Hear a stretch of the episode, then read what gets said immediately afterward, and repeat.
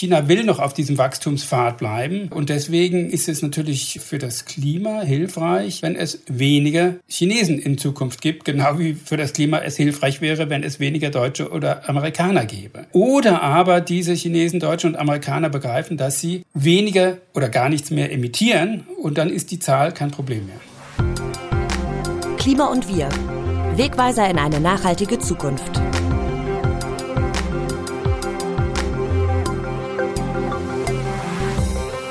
Auf unserer Welt leben immer mehr Menschen, die immer mehr Ressourcen verbrauchen, aber die Kapazitäten des Planeten sind begrenzt und schon jetzt überschreiten wir die Grenze dessen, was verträglich wäre, eine Rechnung, die nicht aufgeht. Was ist also nötig, um eine nachhaltige Existenz von fast 8 Milliarden Menschen zu gewährleisten? Wir reden heute drüber in Klima und Wir, dem RND-Podcast zu Klima- und Umweltthemen. Ich bin Maximilian Arnhold und ich freue mich, dass ihr dabei seid. Ich freue mich auch über meinen heutigen Gesprächspartner. Er ist einer der renommiertesten Demografie-Experten Deutschlands, hat bis zu seinem Ruhestand vor einem Jahr das Berlin-Institut für Bevölkerung und Entwicklung geleitet. Aber nicht nur das, er ist auch noch Chemiker, Molekularbiologe und Journalist. Unter anderem war er Chefredakteur von GeoWissen. Hallo Rainer Klingholz, schön, dass du da bist. Hallo. Unser Thema heute ist Klima und das Bevölkerungswachstum oder die Frage, wie können wir es schaffen, dass genug da ist für alle ein umstrittenes Thema. Jedenfalls wurde mir schon in der Vorbereitung gesagt, oh, spannend, aber da musst du jetzt echt aufpassen. Das wäre jetzt gleich mal meine erste Frage an dich. Was meinst du, warum muss ich denn da so aufpassen? Bei der Frage Bevölkerungswachstum oder wie viele Kinder die Menschen haben, ob sie überhaupt Kinder haben, geht es um eine sehr persönliche Angelegenheit. Und da ist es heikel, wenn man anderen Menschen da versucht reinzureden. Zudem gibt es in der Bevölkerungspolitik Beispiel China natürlich Erfahrungen, die massiv gegen die Menschenrechte verstoßen haben. Also wo die chinesische Regierung gesagt hat, ihr dürft nur zwei oder ein Kind haben. Deswegen ist das ein bisschen ein verbranntes Terrain. Aber trotzdem muss man sagen, dass ein starkes Bevölkerungswachstum äh, in armen Ländern ein großes Problem ist, weil die Menschen dadurch nicht reicher werden, was sie manchmal vielleicht auf den ersten Blick meinen könnten, denn Kinder bedeuten ja auch ein Kinderreichtum. Insgesamt wird die Entwicklung dadurch erschwert in diesen Ländern. Die Probleme vergrößern sich bis hin zu Arbeitslosigkeit, Unzufriedenheit, Randale, Unruhen, politischen Unruhen und so weiter und so fort. Und deswegen ist es ein Thema, über das man natürlich reden muss. Ja, wenn wir mal auf die Klimakrise zu sprechen kommen, das bekannteste Argument, das man da immer wieder hört, von wegen Klimakrise, leben einfach zu viele Menschen auf diesem Planeten. Und ganz oft wird das ja auch vermengt mit rassistischen Sprüchen. Ich will mal den vom Fleischfabrikanten Clemens Tönnies zitieren. Die CO2-Steuer, 2019 noch in Planung, hat er damals mit den Worten kritisiert, stattdessen solle man doch lieber 20 Kraftwerke jährlich in Afrika finanzieren, dann würden die Afrikaner auch aufhören, im Dunkeln Kinder zu produzieren. Was geht dir durch den Kopf, wenn du solche Sätze hörst? Eine etwas platte Argumentation und Herr Tönnes vergisst, dass wir Überbevölkerung auf zwei verschiedene Art definieren können. Das eine passiert in der Tat in den armen Ländern, wo die Bevölkerung schneller wächst, als der Nachwuchs versorgt werden kann. Mit Schulen, mit Gesundheitsdiensten, mit Jobs, mit Häusern und allem, was man braucht als Mensch, äh, vernünftigerweise.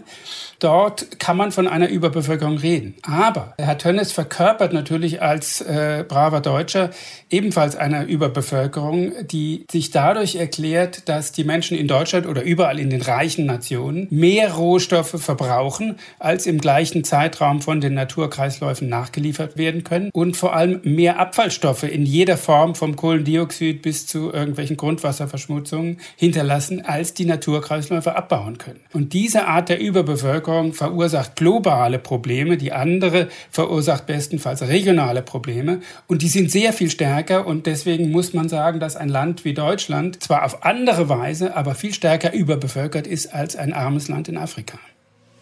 Clemens Tönnies bekam nach seinen Worten zwar viel Kritik, aber auch Schützenhilfe von FDP-Vize Wolfgang Kubicki, der sagte, wenn es nicht gelingt, das Bevölkerungswachstum in den Griff zu kriegen, können wir uns alle Überlegungen zum Erreichen der Weltklimaziele in die Haare schmieren. Die AfD hält, Zitat, Bevölkerungsexplosion in Afrika sogar für die größte Bedrohung unserer Zeit leugnet gleichzeitig aber auch den menschengemachten Einfluss auf den Klimawandel und fordert den Ausstieg aus allen nationalen und internationalen Verträgen. Abgesehen davon, dass das eine menschenfeindliche These ist, schiebt man damit die Verantwortlichkeiten für die Probleme der Klimakrise ab. Es sind nämlich nachweislich die reichsten 10%, die die Hälfte der weltweiten Treibhausgasemissionen ausstoßen und eben nicht die wachsende Bevölkerung in den ärmeren Ländern. Das reichste 1% schädigt das Klima sogar doppelt so stark wie die gesamte ärmere Hälfte der Menschheit zusammen. Aber trotzdem ist Entwicklung in diesen armen Ländern notwendig, selbst auf die Gefahr hin, dass dort der Ressourcenverbrauch erst einmal steigt. Denn die Alternative, also herzugehen und sagen, liebe Afrikaner, bleibt doch bitte arm, damit ihr nicht noch so viel Dreck macht, also so viel Dreck wie wir, das geht natürlich nach hinten los, weil das würde bedeuten, dass die Armut anhält und dass entsprechend auch das Bevölkerungswachstum anhält. Denn Armut, Bevölkerungswachstum sind quasi Geschwister. Das bedeutet, dass die regionalen Probleme der Schlechtversorgung der Menschen dort sich dann zu übernationalen Problemen verlagern. Denn die Menschen, die dort nicht bleiben können oder nicht versorgt werden können, die verursachen entweder Konflikte, politische Konflikte, soziale Konflikte bis hin zu Terror, oder sie machen sich auf den Weg woanders hin. Erstmal in Nachbarländer. Die meisten afrikanischen Migranten gehen ja in Nachbarländer und in letzter Instanz dann auch auch meinetwegen übers Mittelmeer bis nach Europa. Und dann schwappt uns das, was wir als afrikanisches Problem mit einer Überbevölkerung definieren würden oder von AfD-Seite vielleicht so definiert würde, schwappt uns hier vor die Füße. Also wir können das nicht so isoliert betrachten, wie das manche Schlauköpfe in der Politik tun. Dass man flieht, wenn es einem schlecht geht, wäre historisch gesehen auch nicht das erste Mal, oder? Wenn wir an starkes Bevölkerungswachstum oder vielleicht kann man so das bezeichnen, eine Bevölkerungsexplosion denken, dann müssen wir immer vor Augen haben, dass wir das in Deutschland, in Europa hinter uns haben.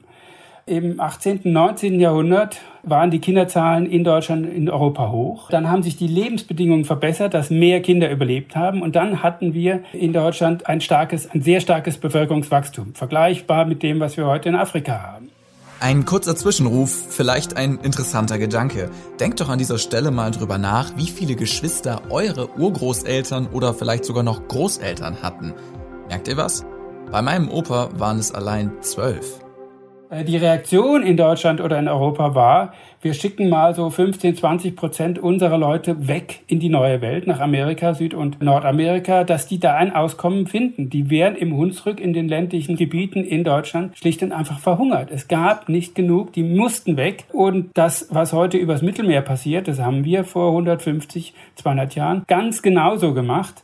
Und das zeigt, dass die demografische Entwicklung von hohen Kinderzahlen über ein starkes Bevölkerungswachstum zu niedrigen Kinderzahlen ein Prozess ist, den alle Länder irgendwann durchlaufen. Wir waren schlicht und einfach früher als viele Länder in Westasien und in Afrika. Die sind jetzt erst in dieser Phase, wo das Bevölkerungswachstum sehr stark ist und sich auswirkt.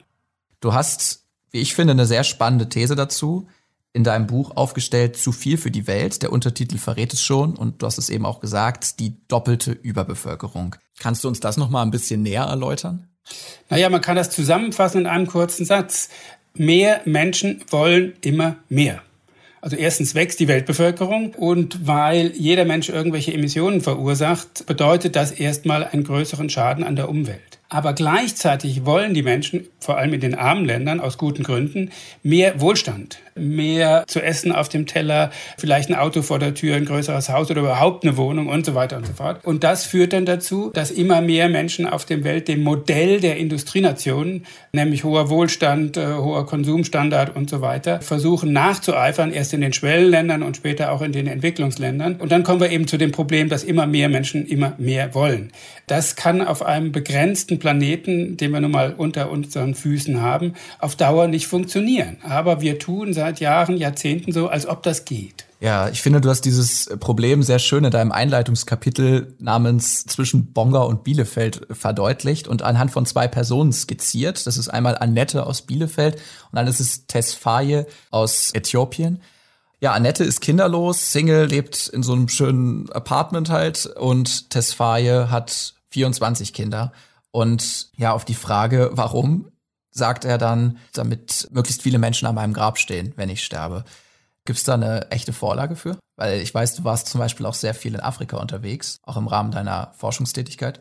Ich habe Tesfaye selbst getroffen im äthiopischen Hochland im Südwesten, äh, in der Nähe von Bonga. Äh, er lebte im Wald, hatte da keine direkten Nachbarn, hatte aber drei ziemlich schäbige Hütten, in dem seine jeweils eine Frau lebte, mit denen er insgesamt 24 Kinder hatte. Das war so ziemlich das Ärmste, was ich je auf der Welt gesehen habe. Das waren reine Subsistenzbauern. Sie haben von dem gelebt, was der Boden hergab. Das war nicht richtig viel. Die meisten Kinder waren unterernährt. Sie hatten kaum was anzuziehen. Sie hatten praktisch keine Konsumgüter in ihren Hütten, vielleicht ein, zwei Töpfe. Ansonsten brannte da ein Teller und die schliefen auf dem nackten Boden. Das zeigt, dass dieses Bevölkerungswachstum natürlich dort auf Dauer nicht so in der Form weitergehen kann, weil die Kinder, wenn sie dort bleiben, wo sie sind, natürlich noch ärmere Verhältnisse vorfinden werden als Tesfaye selbst, weil das Land immer knapper wird, weil der Boden immer weniger hergibt und so weiter. Aber trotzdem muss man sagen, dass die Armut dieser Familie bedeutet, dass sie natürlich gar keine Rohstoffe verbrauchen können, dass sie gar keine wesentlichen Emissionen bereitstellen können, außer dass sie vielleicht den Wald abholzen oder abbrennen. Und deswegen kann man sagen, dass diese Familie Tesfaye mit seinen drei Frauen und 24 Kindern, was die globalen Emissionen anbelangt, was die persönlichen Emissionen anbelangt, natürlich weniger Schaden anrichtet als eine kinderlose Annette in Bielefeld, die bewusst auf Kinder verzichtet, weil sie sagt, ich will der Umwelt nicht noch mehr Menschen zumuten. Und trotzdem hat sie bereits vor dem Aufstehen mehr CO2-Emissionen verbraucht und ausgestoßen als Tesfayes Großfamilie zusammen. Das beschreibt genau unseren Lebensstil. Sie tun das, ich tue das genauso. Ich wohne in einem Haus, das verbraucht Strom. Ich sitze hier gerade und korrespondiere mit Ihnen übers Internet. Also dieser ganz normale Lebensstandard, auch wenn wir jetzt das Gefühl haben, wir sauen da nicht groß rum, was die Ressourcen anbelangt. Die Lebensmittel, die wir verzehren, die ja alle in irgendwelchen Supermärkten verkauft werden, die mit Lastwaren durch die Gegend transportiert werden. Die Landwirtschaft braucht ihre Traktoren und Mähdrescher und so weiter und so fort. Wir machen uns da selbst selten Gedanken drum, dass der ganz normale Lebensstil in Deutschland eben dazu führt, dass die Menschen in Deutschland pro Kopf etwa neun Tonnen Kohlendioxid pro Jahr emittieren. Und wir wissen alle aus der Diskussion um den Klimawandel, dass wir da schleunigst auf Null runter müssen, von neun Tonnen auf Null.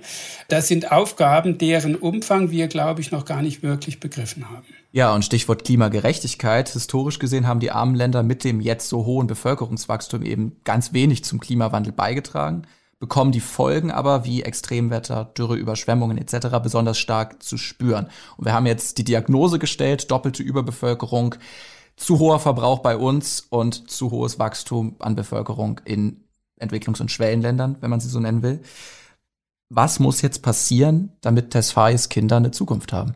Da kommen wir gleich in das nächste Problem rein. Wir wissen, dass in den armen Ländern nur Entwicklung das Bevölkerungswachstum bremsen kann. Denn das ist die Erfahrung in allen Ländern, die sich je entwickelt haben. Und die meisten Länder haben sich ja entwickelt.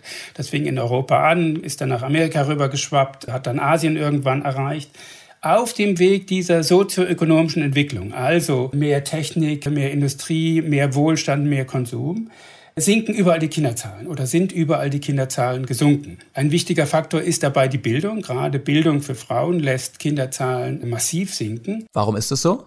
Wenn ich da kurz zwischengrätschen darf? Äh, das in den armen Ländern ist das relativ klar. Frauen ohne Bildung haben oder die nie zur Schule gegangen sind, haben im Schnitt zwei bis dreimal mehr Kinder als Frauen, die mindestens eine Sekundarschule besucht haben. Der Grund dafür ist, dass Frauen mit Bildung oder die länger zur Schule gehen, schlicht und einfach erstmal vom Heiratsmarkt weg sind, weil sie in der Schule sind und nicht wie in vielen Ländern mit 14, 15 Jahren verheiratet werden und dann, wenn die anderen gerade Abitur machen, schon zwei, drei Kinder haben. Frauen mit Bildung haben ganz andere Karrierechancen. Sie haben ein anderes Selbstbewusstsein und können sich auch besser gegenüber ihren Männern durchsetzen.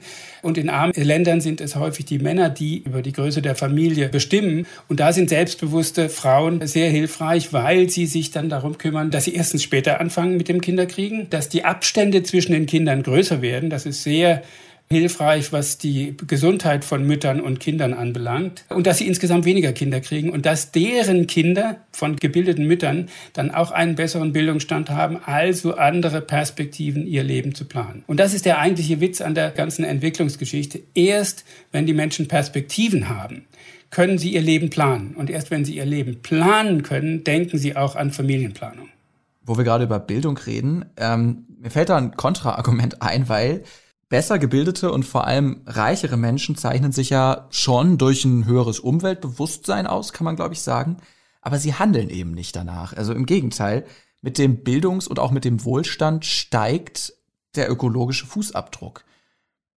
Wie kommt man da jetzt zusammen? Das ist genau das Dilemma, was Sie korrekt beschreiben. Bildung einerseits ist ohne Alternative, denn ohne Bildung in den armen Ländern kriegen wir das Bevölkerungswachstum nicht reduziert. Bildung gleichzeitig ermöglicht höhere Einkommen und höhere Einkommen enden zwangsläufig zu einem guten Teil im Konsum, das heißt höherer Rohstoffverbrauch. Wiederum brauchen wir die Bildung, um die Probleme, die wir heute haben, die Energiewende, die wir betreiben müssen, die Digitalisierung, die wir betreiben müssen, die ja auch energiesparend sich auswirken kann, brauchen wir möglichst gebildete Leute. Das heißt, wir brauchen Bildung, wir müssen die Bildung aber etwas schlauer einsetzen. Denn wir haben mittlerweile kein Problem an mangelnder Erkenntnis. Wir wissen alles über den Klimawandel. Wir wissen auch, wie man ihn bewältigen kann, sowohl technisch wie auch vom Verhalten her.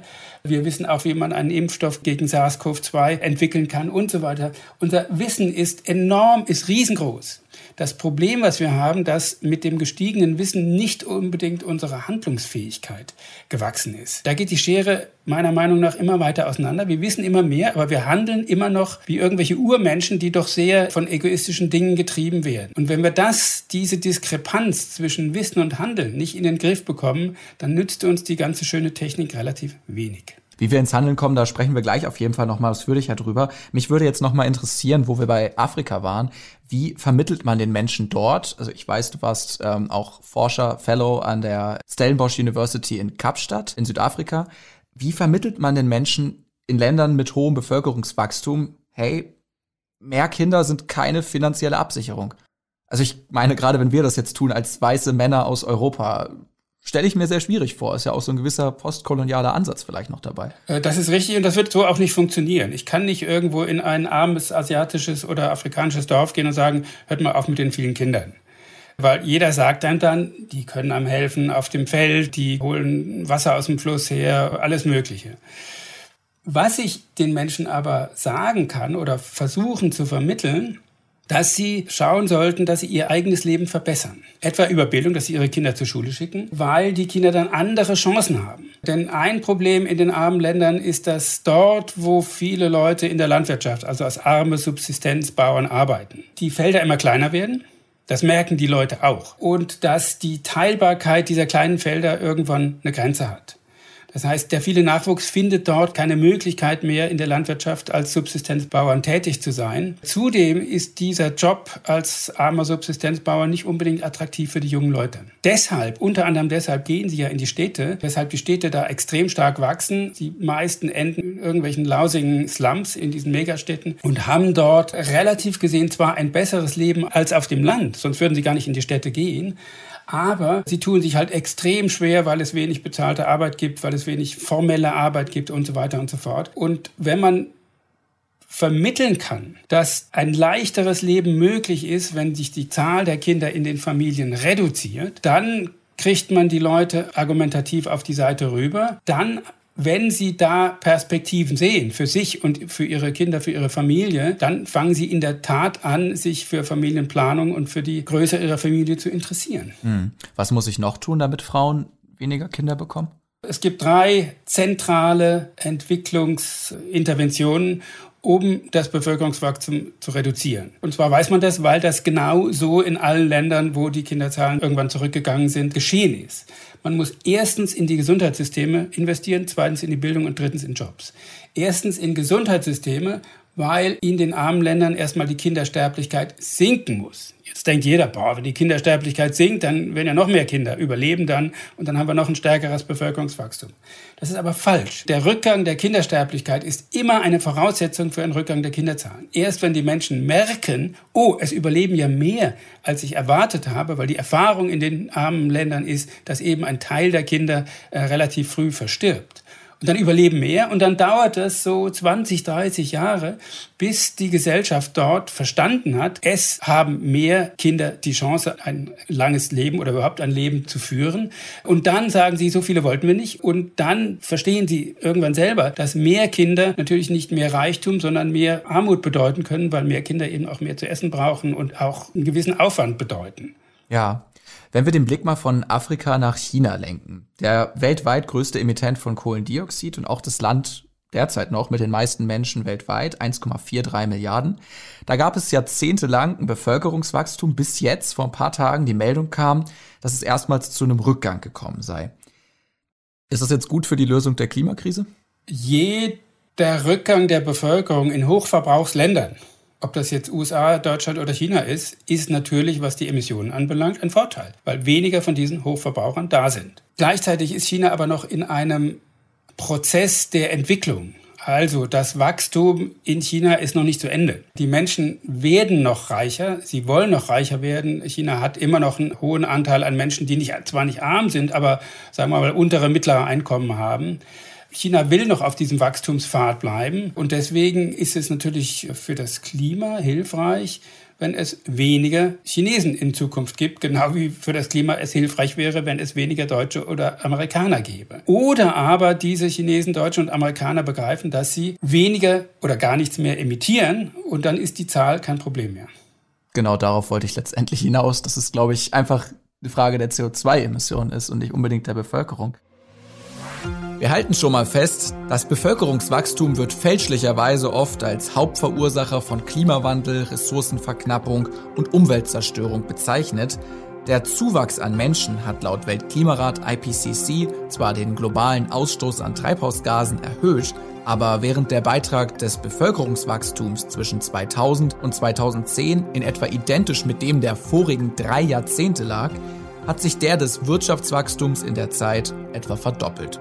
Das Klima durch weniger Bevölkerungswachstum schützen zu wollen, ohne gleichzeitig die Emissionen der Wirtschaft anzugehen, ist also nicht sachgerecht. Also Bevölkerungswachstum ist immer noch in vielen Ländern ein Ziel, weil eine stabile oder gar wachsende Bevölkerung natürlich vorteilhaft für die Wirtschaft ist. Sie bedeutet mehr Konsumenten, mehr Produzenten und mehr potenzielle Innovateure. Also das war immer ein ökonomischer Zusammenhang, den man auch nicht aus den Augen verlieren darf.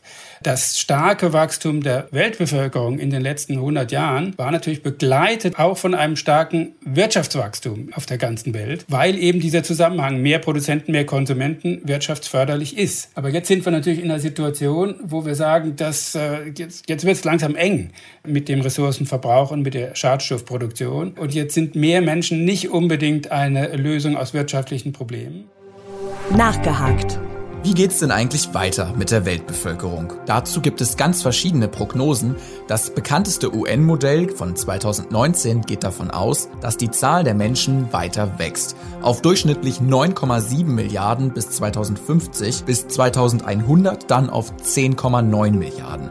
Gegenüber heute wäre das ein Plus von fast drei Milliarden Menschen mit Hauptzuwachs in Afrika. Aber der Rest der Welt wird sich früher oder später im 21. Jahrhundert auf Schrumpfen einstellen. In wohlhabenden Gesellschaften, wo das Wachstum ausklingt und die Alterung der Bevölkerung voranschreitet, ist das jetzt schon der Fall, so wie bei uns.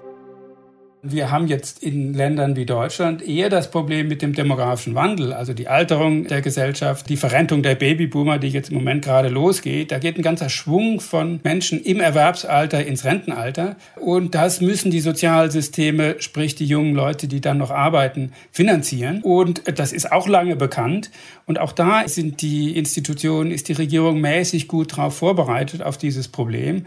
Aber es wäre jetzt umgekehrt nicht sinnvoll zu sagen, jetzt brauchen wir wieder ganz viele Kinder, damit die Bevölkerung wieder wächst und dass die Wirtschaft was davon hat. Erstens käme das natürlich zu spät, denn wenn wir heute eine kinderförderliche äh, oder massiv kinderförderliche Familienpolitik hätten, äh, dann sind die, die dann geboren werden, in 20, 25 Jahren auf dem Arbeitsmarkt und dann ist zu spät. Die Sozialsysteme müssen vorher saniert werden in den nächsten fünf bis zehn Jahren, sonst ist ganz egal.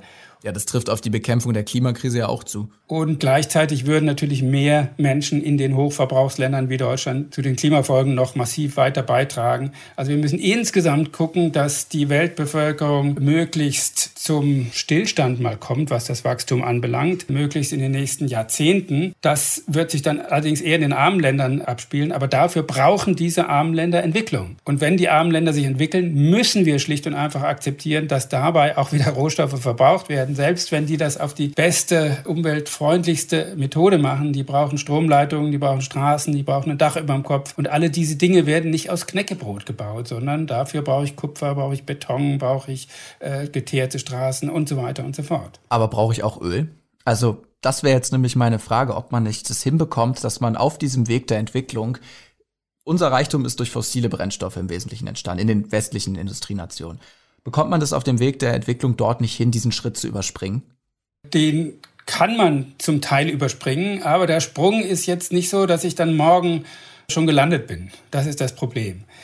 Wir sehen, wie schwer das ist, hier in Deutschland aus der Abhängigkeit von fossilen Brennstoffen, Kohle, Gas und Öl wegzukommen. Die armen Länder haben ähnliche Probleme. Auch die fahren mit Autos durch die Gegend, die Benzinmotoren oder Dieselmotoren haben. Und wenn wir jetzt hier in Deutschland massiv auf Elektromobilität umsteigen würden oder es tun, was bedeutet das?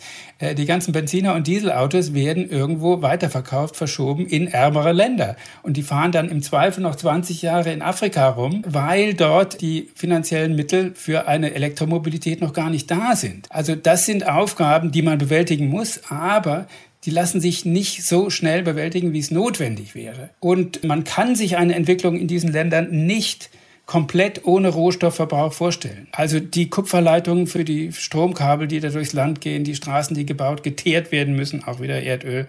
Das kriegen wir ohne fossile Brennstoffe nicht komplett hin. Aber man kann den Einsatz minimieren und man muss tatsächlich den Sprung machen, wenn Energieversorgung neu aufgebaut wird in den armen Ländern, gleich regenerativ. Gerade Afrika hat gute Möglichkeiten, da gibt es in einigen Regionen gute Windbedingungen, es gibt gute Solarbedingungen, es gibt zum Teil gute Wasserkraftwerksbedingungen. Also das sollte man alles ausnutzen. Das ist insofern auch einfach, weil dort der Energiebedarf natürlich noch längst nicht so hoch ist wie bei uns. Also das, was dort an Infrastruktur gebaut werden muss, wäre ein Bruchteil dessen, was wir hier in Deutschland für normal betrachten.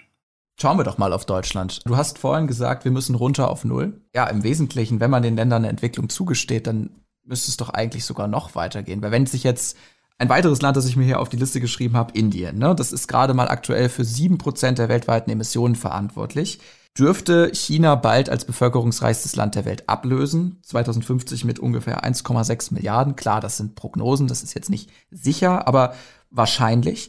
Wenn wir jetzt solchen Ländern, Indien und auch China, ich meine, sie sind historisch gesehen absolut nicht der größte Emittent, das sind die USA, da haben wir auch mal in Folge 4 hier drüber gesprochen.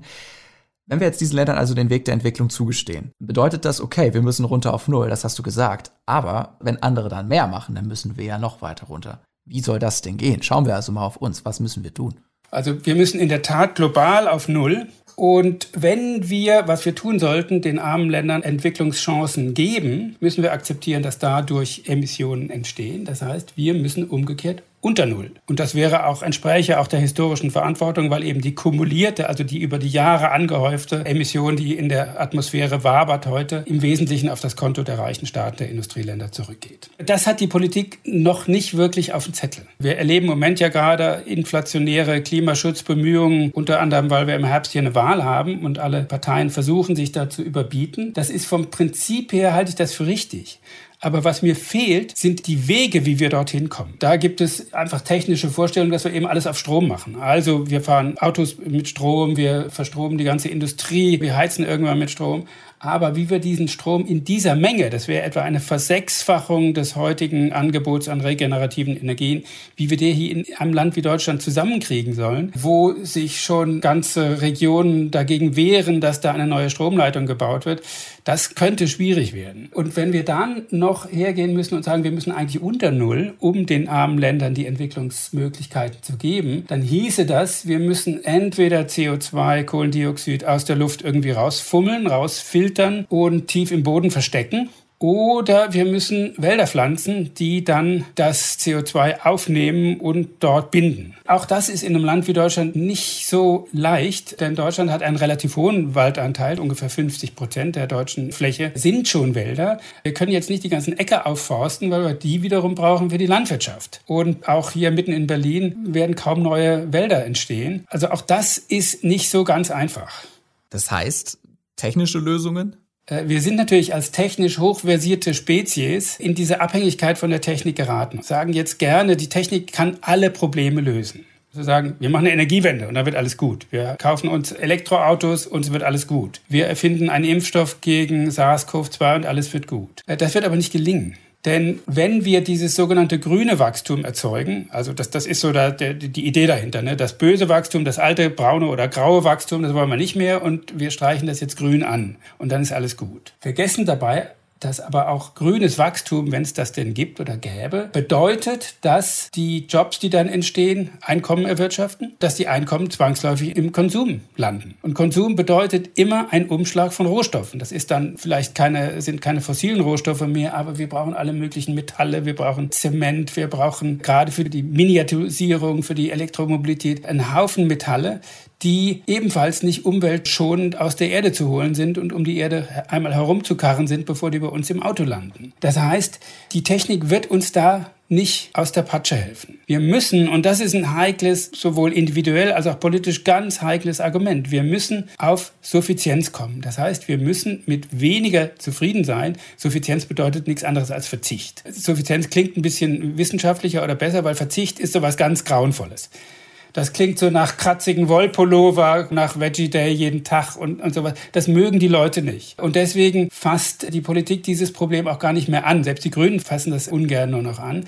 Aber wir kommen um die Erkenntnis nicht herum, dass wir was Konsum anbelangt, etwas kürzer treten müssen, vielleicht sogar etwas mehr kürzer treten müssen. Sonst kriegen wir diese Verbrauchs- und diese Emissionsprobleme nicht in den Griff. Die Technik wird uns da nicht die Lösung bieten, sondern wir müssen erkennen, dass weniger auch mal mehr sein kann. Ja, und da wären wir wieder bei der doppelten Überbevölkerung. Wir müssen runter mit dem, was wir machen, und wir müssen anderen eine Entwicklung zugestehen. Die anderen müssen hoch. Ja, aber diese Suffizienz, dieses, dieser, sagen wir, Verzicht ist natürlich Gift für die Wirtschaft. Wir brauchen ja Wirtschaftswachstum, um beispielsweise aus den Schulden, die wir im Moment Corona-mäßig aufgenommen haben, rauszukommen. Wir brauchen Wirtschaftswachstum für die Energiewende. Wir brauchen Wirtschaftswachstum für die Renten, die künftig einen höheren Posten im Staatshaushalt ausmachen werden.